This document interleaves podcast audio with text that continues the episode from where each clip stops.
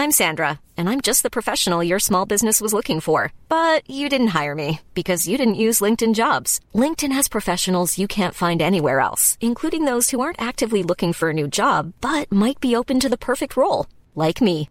In a given month, over 70% of LinkedIn users don't visit other leading job sites. So if you're not looking on LinkedIn, you'll miss out on great candidates like Sandra. Start hiring professionals like a professional. Post your free job on linkedin.com slash spoken today.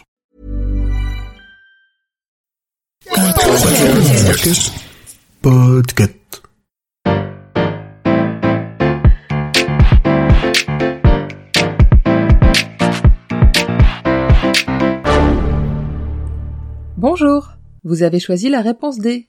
Mais d'abord, écoutez la question. Aujourd'hui, sur la thématique fait divers, la question est justement qu'est-ce qu'un fait divers? Est-ce que c'est un type d'article de journal Ou bien une petite créature ailée en deux teintes de vert? Est-ce que c'est aussi un événement d'une banalité sans nom Ou bien encore une théorie scientifique du grand n'importe quoi?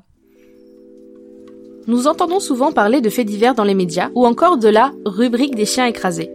Nous comprenons instinctivement ce qu'est un fait divers car nous en sommes abreuvés quotidiennement puisqu'il paraîtrait que nous en sommes friands. Un fait divers est inclassable. Dans un journal, il ne peut pas être mis dans une rubrique précise comme la politique, l'économie ou encore la culture. Il illustre une situation banale ou un fait de société. Tous ces articles, sans lien entre eux, se retrouvent alors assemblés dans un même espace dédié. Le fait diversier exerce sa plume pour retranscrire notre vie quotidienne. L'une des définitions est donnée par le sémiologue et philosophe Roland Barthes en 1966 dans ses essais critiques. Je cite Le fait divers procéderait d'un classement de l'inclassable. Il serait le rebut inorganisé des nouvelles informes. Désastres, meurtres, enlèvements, agressions, accidents, vols, bizarreries, tout cela renvoie à l'homme, à son histoire, à son aliénation, à ses fantasmes, à ses rêves, à ses peurs. Fin. Ces articles peuvent aussi bien traiter de l'accident survenu au bout de la rue que de cas étranges. La nature humaine étant ce qu'elle est, nous avons tendance à nous intéresser au transgressif, à ce qui heurte notre société et nos valeurs. La première apparition du terme fait divers remonte à 1863 dans la publication dénommée Le Petit Journal. Auparavant, ces nouvelles étaient nommées curieuses ou singulières et relayées principalement par la presse de seconde zone. Progressivement, il prend de plus en plus de place dans la presse quotidienne, aussi bien nationale que locale. Certains titres se spécialisent dans cette nouvelle catégorie, le nouveau détective de nos jours par exemple. En parlant de transgressif, quoi de plus fort que la mort elle-même? Qu'elle soit naturelle ou non, causée par un autre être humain ou par de tristes circonstances, les faits divers la relatent, la décrivent dans toute sa complexité et son impudeur. On parle aussi de chronique de sang. Au XIXe siècle, les récits d'exécution en place publique prenaient une large part, alors que les faits divers permettent également de mettre en lumière les héros du quotidien. En 1887, le triple assassinat de la rue Montaigne a déclenché l'effervescence de diverses réactions. À l'époque, Henri Pranzini a assassiné trois personnes, deux femmes et une enfant. Le motif semblait plutôt être le vol. Les victimes sont une courtisane, sa femme de chambre et la fille de cette dernière. Les journalistes enquêtent et empiètent sur les plates-bandes des autorités judiciaires. Les journaux illustrent leurs articles de gravure très graphiques représentant la scène de crime. Ces mêmes autorités sont alors mises sous pression par l'opinion publique abreuvée d'articles plus ou moins objectifs. Le fait divers devient une sorte de courant littéraire, les journalistes multiplient les références romanesques en dépeignant l'affaire.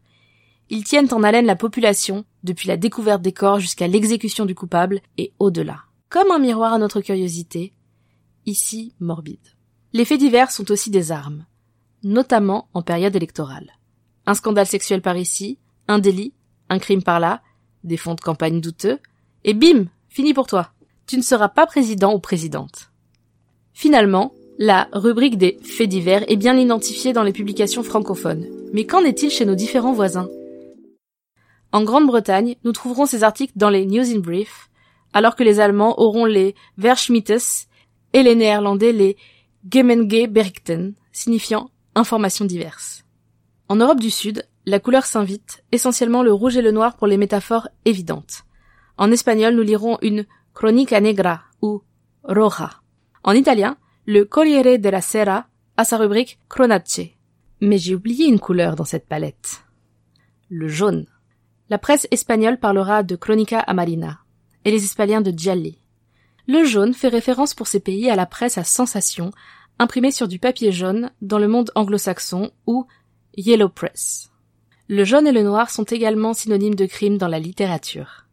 En Afrique de l'Ouest francophone, les faits divers sont aussi des marqueurs forts de la culture et des croyances. Vous pourrez lire des articles sur des cas de possession et de sorcellerie dans la tempête des tropiques, publiés à Kinshasa. Ces phénomènes faisant partie de la vie quotidienne, ils sont vraisemblables. Plus largement, le quotidien ouest-africain d'information, diffusé en Côte d'Ivoire, au Bénin, au Mali, au Niger et au Togo, classe ce type d'information dans la rubrique Art et Société. En introduction, je te disais que nous étions abreuvés quotidiennement de faits divers.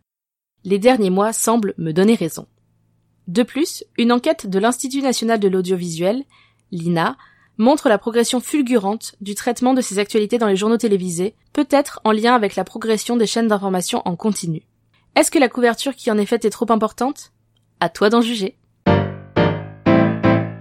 Bravo, c'était la bonne réponse. Pour aller plus loin sur le sujet, Retrouvez les sources en description. La réponse D est un podcast du label Podcut. Vous pouvez nous soutenir via Patreon ou échanger directement avec les membres du label sur Discord. Retrouvez toutes les informations dans les détails de l'épisode. À demain pour une nouvelle question sur la thématique gastronomie.